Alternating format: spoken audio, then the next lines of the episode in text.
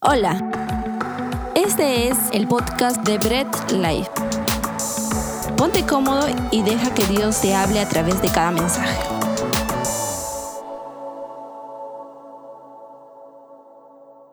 Puedes sentarte, iglesia, puedes tomar tu lugar, puedes de repente ya tener a tu lado tu café, tu bebida, un snack de repente. Pero vamos a empezar a estudiar la palabra, vamos a compartir la palabra de Dios. Si recién te conectas, pues eres bienvenido, estás en casa, somos familia. Y también anímate a compartir, anímate a interactuar, anímate a, a comentar esta transmisión, porque nos gusta eso, nos, nos gusta poder seguir eso como si no perdiéramos el contacto. Y eso es algo maravilloso que, que incluso no, no es igual, pero en las redes podemos al menos llegar a tener ese contacto con otras personas. Así que anímate a compartir, anímate a seguir etiquetando a tus amigos, a tu familia, para que pueda ver esta transmisión. Y bien, continuamos ahora sí nuestra serie Conociendo a Dios. Ya dijimos que la prédica de la semana pasada no sabíamos si ponerla en la, en la misma serie o ponerla en otra serie o una prédica independiente. A la final lo pusimos en tres de, los playlists, ¿no? Lo pusimos en el playlist de Semana Santa 2021, lo pusimos en prédica sin serie y también en, la, en, la, en el playlist de Conociendo a Dios. Pero vamos a continuar. Y hay un atributo de Dios, ¿no? Y hay una característica del Señor, lo cual diferencia a los demás dioses. Y eso lo vimos incluso en la primera, en la primera prédica de esta serie, que era que Dios no, no es intranscendente, sino es trascendente, es inmanente y es, eh, interactúa con su creación. No es que, bueno, creó el universo y se fue, no, los deístas tienen ese pensamiento y Dios no, Dios interactúa con su creación. ¿Y cómo? ¿Cuáles son esos medios por el cual Dios interactúa con su creación? Y es algo que normalmente hacemos en todo momento. Y muchas veces lo hacemos mucho más cuando necesitamos más y más de Dios. Y es la oración. Es en la oración donde nosotros podemos interactuar con Dios. Y para entender la oración debemos entender que Dios se relaciona con su creación y está siempre interactuando con ella, ¿no? Y con sus hijos. Dios no nos deja solos, Dios en todo momento interactúa con nosotros y eso debemos entender bien y tenerlo bien en claro para poder eh, saber qué es la oración. Otro punto, ¿no? Y otra, otra característica de Dios que debemos entender para entender mucho más la oración es la omnipresencia. Es que Dios está en todo lugar y está en todo. No en un solo lugar, no como, como se creía con otros dioses que tenías que ir hacia su templo para recién ir a adorarle a Dios porque de su templo no sale. No, Dios, nuestro Dios está en todo lugar amamos ir al templo, amamos ir a la iglesia, amamos reunirnos juntos. ¿Por qué? Porque juntos podemos adorar a Dios. Pero Dios está también en tu hogar, Dios está en todo lugar, Dios está cuando sales, cuando entras en tu trabajo, en tus estudios, en todo lugar está Dios. Así que tienes que tener presente eso. Dios es omnipresente. Entonces, ¿qué es la oración? Podríamos definir la oración como la comunicación personal que tenemos con Dios. Esa es la oración. Ahora, la oración no está para que Dios se entere lo que necesitas o lo que le quieres decir, porque Dios es omnisciente. ¿Ok? No, tú no oras para decir, bueno Dios, ¿sabes qué? Vengo a contarte porque creo que no sabes lo que me ha pasado hoy día. No, eso no es la oración. La oración no es para que tú vayas y le cuentes tu último chismecito caliente a Dios. No. Recuerden que Jesús en Mateo 6:8 dice que nuestro Padre sabe todo lo que necesitamos incluso antes que le pidamos. Entonces no es para que tú le cuentes a Dios lo que necesitas ni que le cuentes el último chisme de la semana. No, la oración no está para ello. Entonces, ¿para qué está la oración? ¿Por qué Dios en su palabra dice que quiere que nosotros le oremos? Y es porque nuestra oración muestra confianza y expresa confianza a Dios Ok, nuestra oración, cuando nosotros oramos a Dios, estamos diciéndole, Señor, confiamos en ti. Confiamos en primer lugar que tú eres real en nuestras vidas, que tú nos escuchas, confiamos en que tú vas a eh, siempre obrar en nuestras oraciones. Y también la oración es un medio por el cual nosotros, nuestra confianza en Dios puede aumentar. ¿Por qué también Dios quisiera que nosotros, en su palabra no dice que quiere que nosotros oremos? Es para seguir llevando una buena comunión con Dios, una buena comunicación con Dios. Yo no puedo estar casado con mi esposa y no dirigirle la palabra todo un día. Sería demasiado tóxica esa relación. Y de igual forma con Dios. No podemos estar, decir que amamos a Dios, no podemos decir que somos hijos de Dios y no pasar un tiempo de comunión con Él. Y eso lo hacemos también mediante la oración. Y también, ¿por qué Dios nos dice en su palabra que quiere que oremos, es porque nos da la oportunidad de intervenir de, de alguna forma en las obras del reino. Ahora no, no quiero que acá se vengan, que vengan, a, vengan de repente pensar, ah, ya, depende de mi oración, que se cumplan los propósitos de Dios. No, nada que ver. Pero Dios nos permite que podamos intervenir de repente, en este caso de la pandemia, orar por todo el mundo, orar para que el Evangelio en medio de la pandemia siga expandiéndose. Estamos interviniendo indirectamente con, con esa petición y Dios también nos permite ello. Entonces, para eso está la oración. Entonces, vamos, antes de seguir, vamos a orar para que el Señor sea abriendo nuestro entendimiento y para que sea guiándonos para toda verdad. ¿Ok? Así que oramos a nuestro buen Dios. Padre amado, te damos a ti toda la gloria, Señor, te damos la honra. Guíanos a través de tu palabra, Dios. Vamos a estar viendo muchos pasajes bíblicos en, este, en esta hora. Y queremos, Señor, que tú puedas siempre abrirnos la mente, quitarnos ese velo para poder entender. Espíritu Santo, guíanos a toda verdad. En el nombre de Jesús. Amén. Entonces, vamos a ver la eficacia de la oración, ¿no? ¿Cómo funciona la oración? ¿Acaso la oración no solamente nos hace bien a nosotros, sino que también afecta a Dios y al mundo? ¿Qué, qué, qué es la oración? ¿Cómo, ¿Cómo puedo orar eficazmente? No te voy a dar fórmulas mágicas, no te voy a decir, esta es la manera correcta y tienes que orar así. No, no te voy a decir ello. Pero vamos a ver en la palabra de Dios qué es la eficacia en la oración. ¿Qué es lo que hace una oración eficaz? Y un primer punto, ¿no? Y quiero que me prestes mucha atención aquí, es la oración eficaz cambia la manera en la que Dios actúa. ¿Ok? Quiero que seas muy diligente en esto, no, no, no te pierdas en nada porque podrías confundirte, así que préstame atención. ¿Ok? La, la oración eficaz cambia la manera en la que Dios actúa. Jesús mismo, ¿no? Hace una conexión clara entre buscar las cosas de Dios y recibirlas. Cuando pedimos, Dios responde. Jesús mismo nos enseña y lo vamos a leer. Lucas 11 del 9 al 11, lo leemos aquí, dice, así que les digo, sigan pidiendo y recibirán lo que piden. Sigan buscando y encontrarán. Sigan llamando y la puerta se les abrirá. Pues todo aquel que pide, recibe. Todo el que busca encuentra y todo el que llama se le abrirá la puerta. ¿No? Ahora, si estuviéramos realmente convencidos de que la oración cambia la manera en la que Dios actúa y en efecto, ¿no? Produce cambios asombrosos en el mundo, la respuesta a nuestra oración, como la Biblia repetidamente enseña, como la Biblia repetidamente enseña, oraríamos mucho más de lo que oramos. ¿Ok? Si oramos poco es porque probablemente no, no creemos que la oración puede eh, ser efectiva. Hay muchos que no oran, no oran mucho, oran poquísimo porque dicen, bueno, la final es, ¿no? Y, y sabemos que es verdad, pero al final dicen, no, no oro porque, bueno, la voluntad de Dios. Pero no intercedemos por nada, ya no estamos orando por nada. Simplemente eh, decimos, Dios sabe, ya al final es Dios sabe. Y limitamos nuestra vida de oración ¿no? Hace un poco conversaba con un amigo, ¿no? Y decía, no, ustedes los reformados son muy fríos. Y, y en mente digo, este tipo no, no está en mi casa para saber cuánto tiempo oro o cómo yo oro, ¿no? Pero él piensa, ¿no? Que cuando nosotros siempre decimos, no, la voluntad de Dios se va a cumplir, piensa que ya no oramos. Y no es así.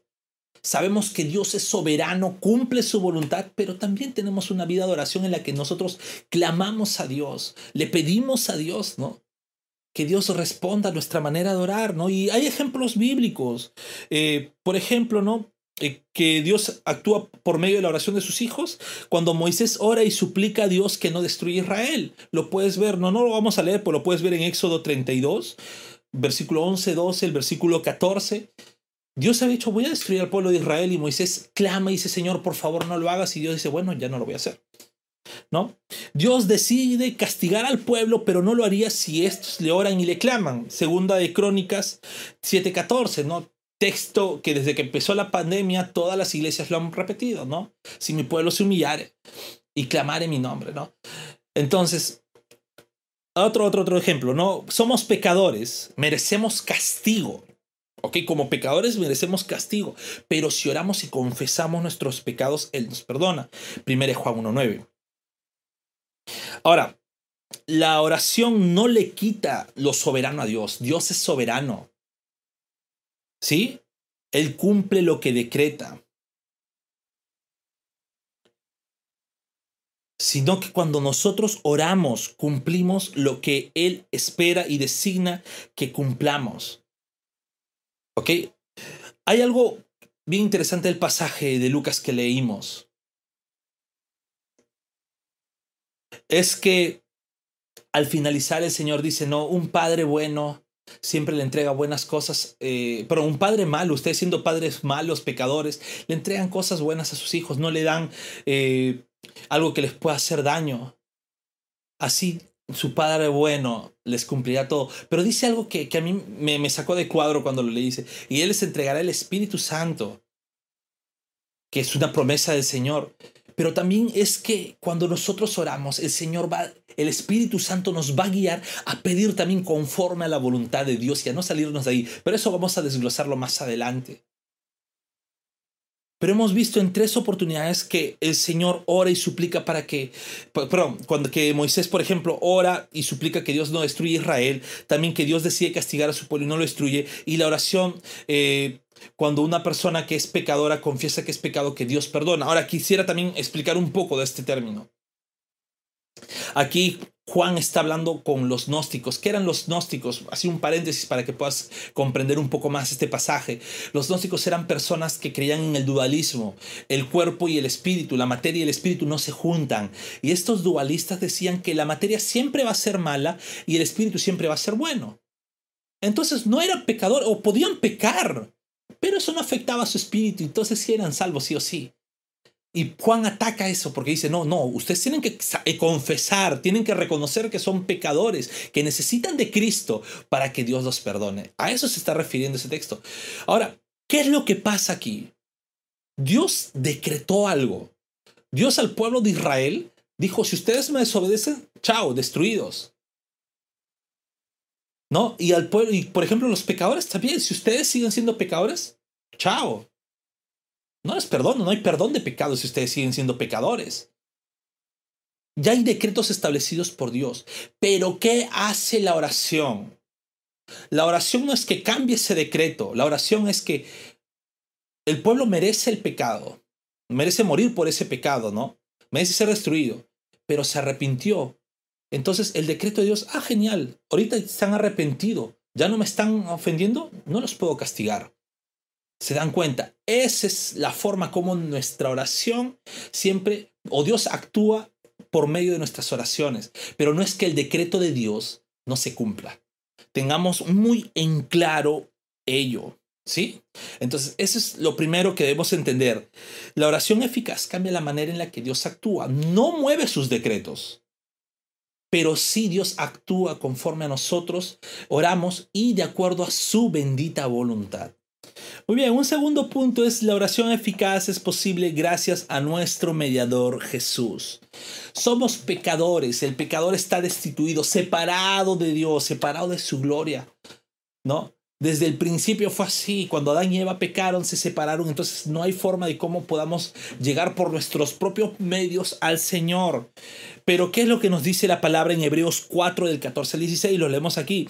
Por lo tanto, ya que tenemos un gran sumo sacerdote que entró en el cielo, Jesús, el Hijo de Dios, aferrémonos a lo que creemos. Nuestro sumo sacerdote comprende nuestras debilidades porque enfrentó todas y cada una de las pruebas que enfrentamos nosotros. Sin embargo, Él nunca pecó.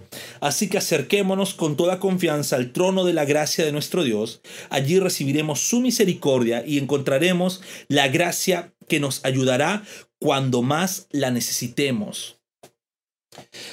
Ahora, sabiendo esto, que no nos acercamos nosotros por nuestros propios méritos, sino a través de Cristo. O sea, un Dios, podemos preguntarnos, ¿Dios puede oír las oraciones de las personas que no son creyentes? Pues Una cosa es entender a qué se refiere la Biblia con oír. Y claro, Dios conoce todo, oye todo. Pero en ninguna parte de la Biblia encontramos que Dios cumplirá las oraciones de los no creyentes. Pero sí podemos ver que en su infinita misericordia y con un fin de que esta persona pueda acercarse a la salvación a través de Cristo, puede cumplir ciertas oraciones de los pecadores.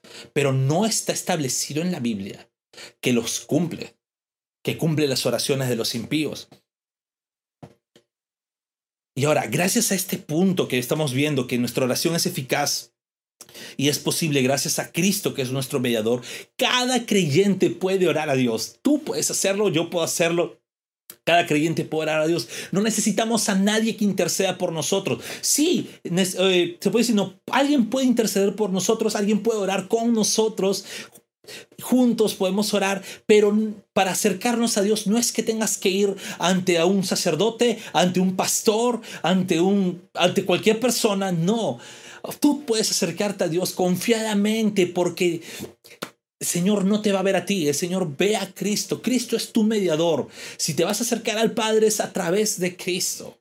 Y es a través de Cristo que somos dignos para poder orar a Dios. El sumo sacerdote en el antiguo pacto era el mediador, ¿no? El, el, que, el que entraba al lugar santísimo para poder presentar los pecados de los pueblos o las peticiones del pueblo. Sin embargo, cuando Cristo dice consumado es, el velo del templo se rompió, ya no hay distinción y es a través de Cristo que nos presentamos a Dios. Así que siéntete bendecido de que tu oración es eficaz gracias a nuestro mediador Jesucristo. Un tercer punto, la oración es eficaz en el nombre de Jesús. Juan 14, del 13 al 14, dice, ¿no? Pueden pedir cualquier cosa en mi nombre y yo la haré, para que el Hijo dé la gloria al Padre. Es cierto, pídame cualquier cosa en mi nombre y yo lo haré. Entonces, ¿qué es orar en el nombre de Jesús? Primero debemos decir, no es una fórmula mágica no es la pincelada, no, Señor, ¿sabes qué? Bla, bla, bla, bla, bla, bla, bla, en el nombre de Jesús y oh, ya estoy orando correctamente. No, no es una fórmula mágica.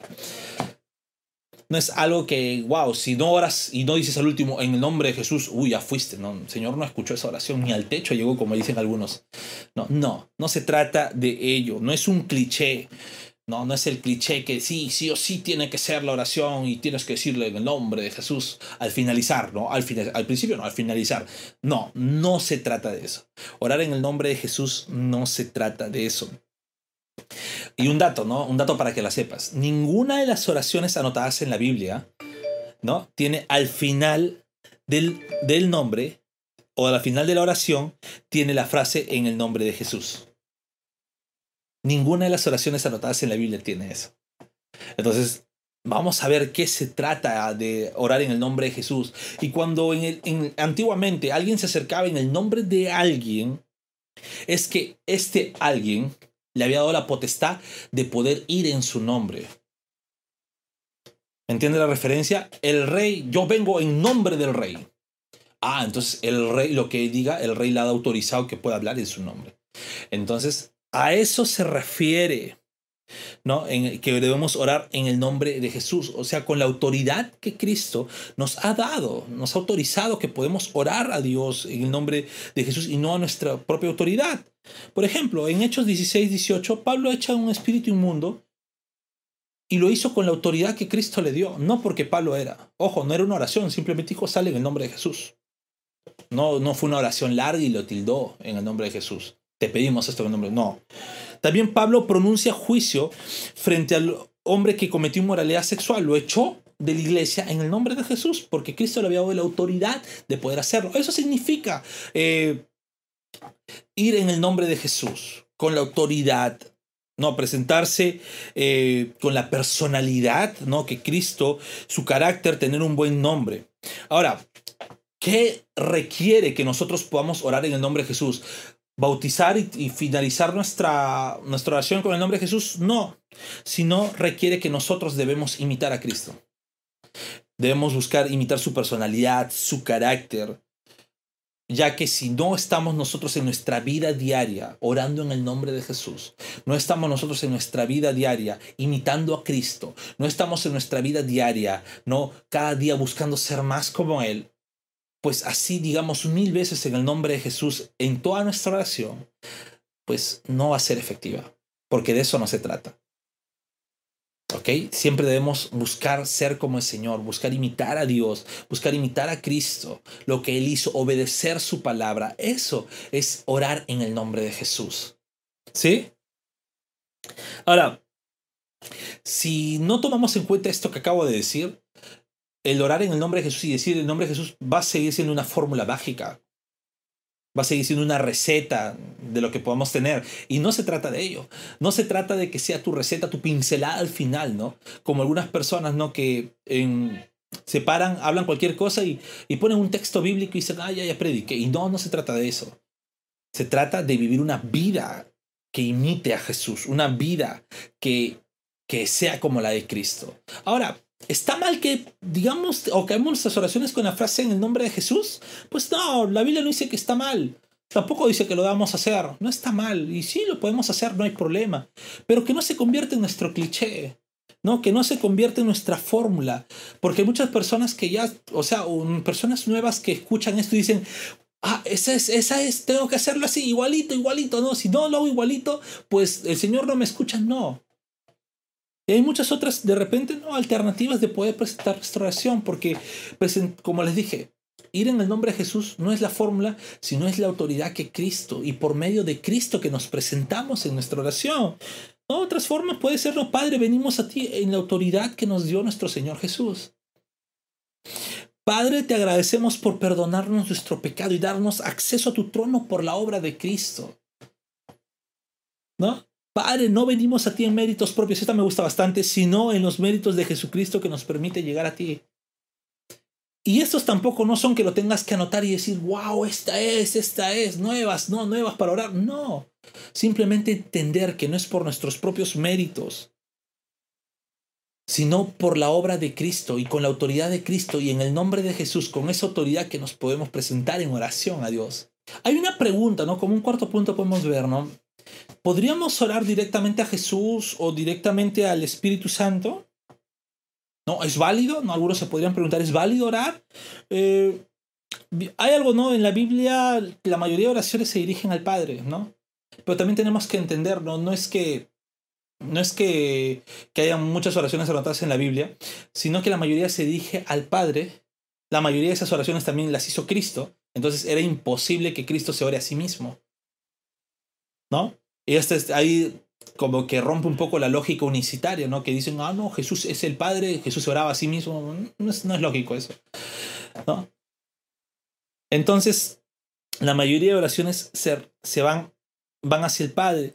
Pero vamos a mostrar, ¿no? Vamos a leer dos pasajes bíblicos ahorita, donde eh, y un solo ejemplo, pero hay más, ¿no? Pero de un solo ejemplo de cuando hay una oración hacia Cristo y una oración hacia el Espíritu Santo.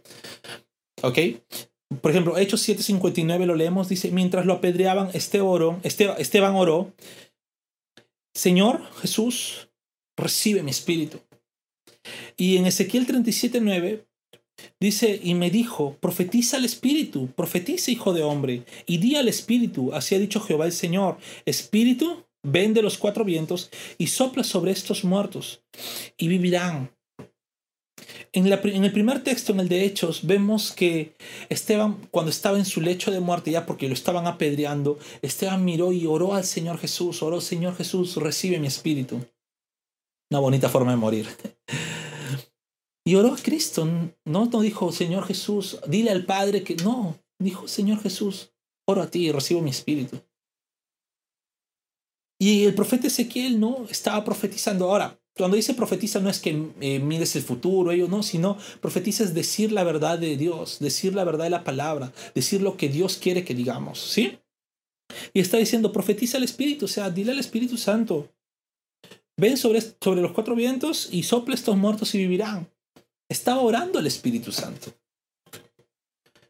Ahora, para comprender un poco esto, debemos entender bastante lo que quiere decir la Trinidad de Dios. ¿Sí? Hay una prédica que ya tenemos de ello, lo puedes buscar. Debemos entender que el Padre es Dios, el Hijo es Dios y el Espíritu Santo es Dios. ¿No? Y como Dios es digno de adoración. No hay, no, hay, no hay tres dioses separados. Debemos evitarnos pensar así. No hay tres. Son Dios. ¿Ok? Poco confuso. No vamos a, eh, a, a, se puede decir, no, a seguir más con ello porque nos tardaríamos toda la predica y la predica hoy es de la oración. Pero ya tenemos una predica, así que te, animamos, te, animamos a verla. Ahora, eh, debemos entender que no debemos caer en clichés, también incluso cuando oramos. No debemos caer en clichés de, de, oración. Es más, debemos entender ¿no? Eh, la función de, de, de, las personas de la Trinidad de Dios. ¿No? El Padre es el que provee, somos redimidos y perdonados a través de Cristo y el Espíritu Santo es quien nos redarguye del pecado y nos lleva a toda verdad. Entonces podríamos empezar por ahí, pero no es un cliché que debemos tomar. No es un cliché que debemos decir, ¿sabes qué? Esta es nuestra forma de oración y voy a orar. O peor aún, caer en errores, ¿no? Porque algunos dicen, tengo que orar a los tres porque si no uno se ofende. Uy, hoy día me olvidé orar al Espíritu Santo, seguro ya se entristeció, ya se molestó conmigo. No, no es así. O peor aún, ¿no? Escuchaba un hermano que decía que podía orar al Espíritu Santo y podía orar a Cristo, pero al Padre no, porque cuando oraba al Padre se enfermaba. Tremendo error. No se trata de ello, no caigamos en clichés, no caigamos en errores. Y si todavía tenemos alguna duda con respecto a este tema, pues oremos a Dios. Simplemente dediquemos nuestra oración Dios. ¿Cuál es el papel entonces? Eh, ¿El Espíritu Santo juega un papel en nuestras oraciones? Sí, el Espíritu Santo juega un papel fundamental en nuestras oraciones. ¿no? Romanos 8 del 26 al 27, lo leemos, dice, además el Espíritu Santo nos ayuda en nuestra debilidad, atentos ahí, por ejemplo, nosotros no sabemos qué quiere Dios que le pidamos en oración. Pero el Espíritu Santo ora por nosotros con gemidos que no se pueden expresar con palabras. Y el Padre, quien conoce cada corazón, sabe lo que el Espíritu Santo dice, porque el Espíritu intercede por nosotros, los creyentes, en armonía con la voluntad de Dios. Vamos a dejar en claro algo. Este pasaje de Romanos no hace alusión para el don de lenguas. No vamos a hablar del don de lenguas, ya en, algún momento conversaremos de ese tema, pero no hace alusión con ellos, no hace alusión con base a ese don, sino a cómo el Espíritu Santo actúa y cumple un rol en nuestras oraciones. En, de, de eso está basándose este pasaje. ¿Y cuál es ese rol del Espíritu Santo en nuestras oraciones que nos ayuda e intercede en nuestra debilidad? Muchas veces nosotros en nuestras oraciones somos débiles porque eh, no sabemos qué pedir, no sabemos incluso cómo pedirle a Dios y es el Espíritu Santo quien nos ayuda. Es por eso que debemos ser, vamos a ver cómo, cómo, cómo, cómo debemos orar, pero nos ayuda. No ora por nosotros, ¿ok? No ora por nosotros. Por eso digo, no hace alusión al don de lenguas porque muchos hermanos confunden que, ah, voy a orar en el Espíritu y empiezan según ellos, hablar en lenguas y dicen, ¿y qué estabas orando? No sé, pero el Espíritu Santo está orando por mí. No se trata de ello. ¿Ok? No, no son robots ustedes. La palabra dice que oremos a Dios con entendimiento. ¿Ok? Entonces, el Espíritu Santo no ora por nosotros, pero el Espíritu Santo toma parte con nosotros. ¿Ok? Y hace que nuestras oraciones sean eficaces a pesar de ser oraciones débiles. Y muchas veces nosotros decimos, Señor, no sabemos y simplemente nos, no sabemos qué hacer, no sabemos cómo reaccionar, no sabemos cómo actuar en este momento y tal vez incluso hasta las lágrimas en nuestra debilidad salen, nuestros gemidos salen, pero el Espíritu Santo está intercediendo ahí. Y aunque nosotros no sepamos, el Señor conoce nuestro corazón. Entonces, esa es la labor del Espíritu Santo, ¿no? Debemos orar en el Espíritu y eso es orar con plena conciencia de la presencia de Dios en nuestras vidas. Eso es orar en el Espíritu. ¿Sí? La plena conciencia de la presencia de Dios en nuestras vidas, a nuestro alrededor, que nos santifica a nosotros y a nuestras oraciones. Así que ese es el rol del Espíritu Santo y eso es orar en el Espíritu. Entonces se viene la pregunta del millón. Oye, Naín, entonces, ¿cómo debemos orar? ¿Sabes? Nosotros debemos orar. Hay muchas, muchas formas de cómo, y hay muchos, muchos puntos de cómo debemos orar. No, si los puedes anotar sería bien. No es un cliché tampoco, pero sí es parte de cómo día a día nosotros debemos ir amoldando nuestras vidas de acuerdo a la palabra de Dios para poder orar eficazmente. Y un primer punto es que como recordamos que Dios es soberano, debemos orar conforme a la voluntad de Dios. Podemos expresarle a Dios, ¿sabes qué, Señor? Este es todo lo que yo deseo, pero tu voluntad es perfecta y yo me rijo a tu voluntad. También entender la voluntad de Dios es poder entender qué es lo que Dios desea de mi vida cristiana como ser humano. No, no, no puedo solamente pedir por pedir en mi carne, sino, oye, ¿sabes qué? No, incluso lo que yo quiero está mal que yo quiera.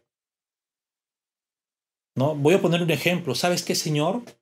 Quiero, no, no es que, no es que, no es que yo le hacía, pero un ejemplo, ¿no? Señor, quiero tener más de una esposa, pero que sea a tu voluntad. No estoy desde un principio estoy cayendo en un error. Porque la voluntad de Dios en la palabra no es que, que yo tenga más de una esposa.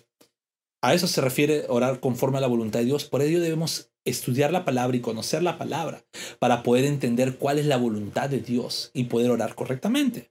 Debemos orar con fe, confiando, ¿no? Confiando plenamente en Dios. De nada sirve que no oremos con fe. Por eso debemos creer que Dios cumplirá su voluntad. Y creyendo que estamos orando un Dios soberano, confiando en ese Dios soberano, debemos orar con fe. Y no estoy diciendo, no, porque uno dice, oramos con fe que se va a hacer así, así como yo quiero, como yo lo estoy declarando. No. Tú oras con fe, creyendo que Dios cumple su voluntad en tu oración. Y que si estás pidiendo mal, Dios también va a cumplir su voluntad en la oración. Y si estás pidiendo bien, Dios va a cumplir su voluntad en su oración. Pero eso es orar con fe. ¿Sí? Debemos orar en obediencia. Debemos orar siendo personas obedientes. Ahora, esto no quiere decir de repente que hoy, ya, pero tú eres un pecador o fallaste tal vez. Uy, el Señor ya no te va a escuchar. No, porque el Señor también conoce que, que, que, que día a día pecamos. Pero debemos orar en obediencia, siempre buscando ser obedientes a lo que la palabra de Dios nos dice, a lo que el Señor desea de nosotros en su palabra. Un corazón de un cristiano, en pocas palabras. Un cristiano transformado por Dios es obediente a su palabra. Entonces debemos orar así, en obediencia. Debemos orar confesando nuestros pecados. ¿Sabes? Esto es algo que, a veces, muchas veces ya la iglesia está perdiendo. Porque decimos, el Señor ya sabe qué pecado. Y yo mismo he caído en ese error. Señor ya sabe qué pecado, así que no, ¿para qué voy a decirle, Señor, he pecado si ya lo sabe, no? Además, ya si fui perdonado en el Señor. Debemos orar confesando nuestros pecados. Y si no recordamos algún pecado, pues hay un salmo muy hermoso de David que dice, ¿no? Incluso Tú perdonas de los pecados que yo no recuerdo que hice. De las faltas que yo no recuerdo que hice. Entonces, pero sí debemos, no, Señor, te fallé. Ayúdame en esta falla. Ese es un corazón obediente a Dios. Ayúdame en esta falla. Y si no recuerdo alguna falla, pues también ayúdame, Señor, a corregirla. Debemos confesarle nuestros pecados a Dios para que Él sea quien nos ayude en todo momento. Debemos orar también perdonando a otros. Acuérdense que Cristo nos, ¿no? nos, nos enseñó a orar y dijo, eh, cuando ores no digan perdona nuestras ofensas, sino así como nosotros también perdonamos a los que pecan contra nosotros, a los que nos ofenden. Y debemos perdonar eso. ¿Por qué? Porque nuestro corazón tiene que estar libre de, de, de, ¿cómo se llama? de, de amargura. Nuestro corazón debe estar libre de toda esa amargura. Y debemos orar también perdonando a otras personas, a los que nos hicieron daño. Porque el Señor en su momento también nos perdonó a nosotros. ¿Sí? Debemos orar con humildad, no soberbiamente, no vanagloriosamente con el pecho hinchado para que todo el mundo nos vea. ¿No? O la versión moderna de todo ello, ¿no? ¿Sabes qué? Voy a meterme a cinco horas de oración, selfie. Voy a orar en el monte así con todo el sol en mi cara, selfie. No, demostremos humildad, seamos como este, este publicano que, del que Jesús nos enseñó. Mientras el fariseo se apechaba, que él oraba y hacía todas esas cosas, el publicano humildemente agachaba su rostro y decía, Señor, no soy ni siquiera digno de presentarme ante ti. Ese es orar con humildad. Debemos perseverar en nuestra oración. Hay algunos que dicen, Señor, eh, esta es mi oración y nunca más vuelven a orar. Pues perseveren en oración. Persevere en oración. Acuérdense algo, Pablo pidió tres veces que el, Señor le quite ese aguijón en la carne. Él está perseverando en su oración. Y debemos nosotros también perseverar en nuestra oración hasta que el Señor responda o hasta que quede en claro cuál es su voluntad. David también perseveró en su oración por su hijo, para que no muera. Y luego cuando se vio la voluntad y decisión del Señor, pues dejó de, orar por eso, porque ya se vio cuál fue la voluntad de Dios, pero perseveraba en su oración. Debemos orar fervientemente, con pasión. Ahora, muchos, muchos eh, confunden orar fervientemente al de repente orar así con fuerza y gritando. No. Fervientemente es con un corazón que arde, arde por amor a Dios, un corazón que arde en oración, un corazón que sabe que cuando ora está, está en una comunión, una intimidad con su Padre, con su Creador, con su Salvador, con su Consolador, está ahí y está orando fervientemente. Esa es la oración fervientemente. Y también en nuestra oración debemos esperar en el Señor. Esperar su respuesta, esperar su voluntad. No es que ores, no muchos y muchos algunos enseñan que no. Yo oré y el Señor a los al minuto me respondió. Y no se trata de hecho de, de ello. Muchas veces el Señor nos va a hacer esperar. Porque en medio de esa espera también forja nuestro carácter, forja nuestra vida. También hay una oración privada que debemos hacer, una oración con otros. No, no, no, no, no, no, no, ¿cómo se llama? No, no centrar nuestra oración solamente en multitudes, sino una oración privada en nuestro cuarto, una oración con nuestra comunidad, una oración en ayuno. Ahora, vamos a tratar en algún momento el tema del ayuno. Pero el ayuno es para demostrarnos que en medio de nuestra debilidad no confiamos en nuestras fuerzas, sino en el Señor. Es, todo eso es la manera de cómo nosotros debemos estar orando a diario. Entonces, ya que hemos visto de qué trata la oración, pues tú me puedes decir, ¿no? Y de repente incluso hasta hasta si escuchas por primera vez, ¿no? Oye, ya estás hablando de la oración, estás hablando que debemos confiar en Dios, estás hablando de, de que Dios es soberano, que Él cumple su voluntad y todo, ya genial, todo eso queda claro. Pero ¿qué con la oración no contestada? Y podrías incluso poner muchos ejemplos. No, este hermano oraba y oraba y nunca fue contestada su oración, esta persona y no. ¿Qué pasa con ellos? ¿Hay un problema con ellos? ¿Hay un problema en ellos? Y nuevamente tenemos que volver al principio, que Dios es soberano y Él va a responder en el momento que su voluntad desea responder. E inclusive cuando no hay respuesta, estamos teniendo ya una respuesta de Dios de acuerdo a su voluntad. Muchas veces no vemos las respuestas porque no es la respuesta que nosotros esperamos. Es por ello que debemos orar con mucha humildad a Dios. Puede ser también que no estemos orando correctamente y no por los clichés que puedan haber o que puedas leer en algún libro o, de repente por, por algo que hayas escuchado en esta misma prédica y puedas decir, ah, este es el cliché, no. Sino que no estamos orando correctamente porque no estamos pidiendo conforme a la voluntad de Dios. No estamos eh, uniéndonos a la voluntad de Dios. Y ya puse el ejemplo. Muchas veces pedimos por nuestra voluntad, pero no estamos viendo a través de la palabra cuál es la voluntad de Dios. O tal vez incluso hasta oramos sin fe, ¿no? Oramos porque, bueno, ya. No, eh, ¿qué pasó? No, lo que pasa es que estaban orando y ya, que joder, me uno a la oración a ver qué pasa, ¿no? Y no se trata de ello. Se trata de orar con mucha confianza en Dios. Y tal vez no, no respondido a la oración porque ni siquiera estamos orando con fe a nuestro Dios.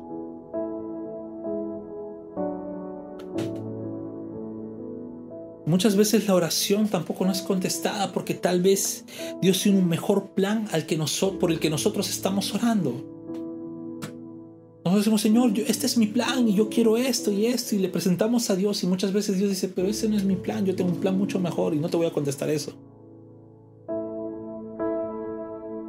Y esto puede meterse, ¿no? De repente y aplicarse cuando a veces hay unos que dicen, Dios, no, oro por este por esta carrera, no, no, bueno, quiero esta carrera, pues Dios dice, ¿sabes qué? No, tengo un plan mejor para ti. Oro por este chico, por esta chica, ¿no? Y no, tengo un mejor plan para ti. Oro por esta adquisición, esta casa, este auto que me voy a comprar y Dios, no, tengo un mejor plan para ti. Muchas veces Dios no contesta nuestras oraciones porque tiene un plan mucho mejor para nosotros. Y cuando nuestras oraciones no son contestadas, debemos unirnos a la oración que hizo Cristo en el Getsemaní. No se haga mi voluntad, sino se haga la tuya. Dios, no contestaste mi oración, pero que se haga tu voluntad. Confío en que tu voluntad es mucho mejor de la que yo puedo hacer. Y esto me lleva al último punto, que es nuestras oraciones siempre deben expresar alabanza y acción de gracias a Dios. Como cristianos, como hijos de Dios, toda oración que hagamos debe ser para alabanza y para darle la gloria a Él, no para exaltarnos a nosotros. Hay muchas oraciones que lo hacemos en nuestra carne diciendo, si yo tuviera esto, Dios, tienes que darme esto para yo poder hacer más cosas. Y no pensamos que es nuestra carne pidiendo y no la voluntad de Dios. Queremos esto, Señor, y me lo tienes que cumplir. No acepto un no como respuesta. Quiero mucho más millones para poder eh, eh, cumplir tu evangelio. Y no se trata de ello, se trata de pedir en la, en forma, conforme a la voluntad de Dios. Se trata de llevar toda nuestra oración y nuestra vida de oración a la voluntad de Dios. No está mal que le pidas al Señor, no está mal que expreses tu vida y tus deseos a Dios, pero debemos siempre ser muy conscientes de si lo que pedimos y lo que deseamos está de acuerdo a la voluntad de Dios que está escrito en su palabra. Como hijos de Dios somos responsables de pedir de acuerdo a la voluntad de Dios, de confiar en cada oración que hagamos completamente en Dios, de ser humildes para pedirle a Dios, porque no nos acercamos, recuerda, no nos acercamos porque hayamos hecho algún mérito propio, sino nos acercamos a través de Cristo. El que hizo el mérito, el que hizo el sacrificio fue Jesús, no tú. Así que ten mucho cuidado como hijo de Dios, decir, de jactarte que oras 20, 30 horas al día para decir, Dios me escucha porque oro demasiado. Recuerda, no son tus méritos, son los méritos de Cristo.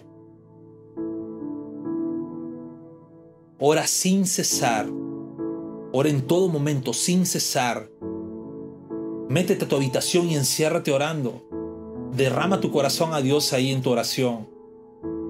Pero eso no es motivo de orgullo. Eso no es motivo para que levantes el pecho y seas como ese fariseo es para que incluso mucho más seas humilde como ese publicano y digas, Dios, a pesar de no ser digno de orarte tanto, ni de presentarme a ti, pues tú permites que derrame mi corazón todo este tiempo.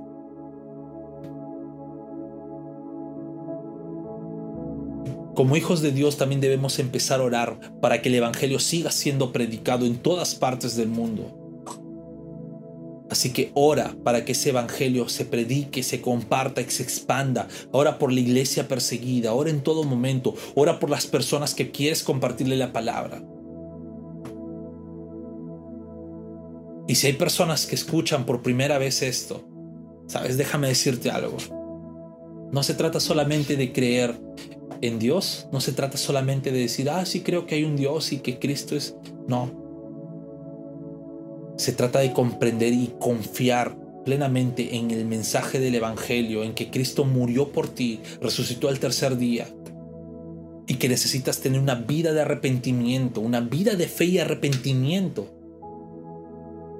y acercarte así confiadamente al trono de Dios.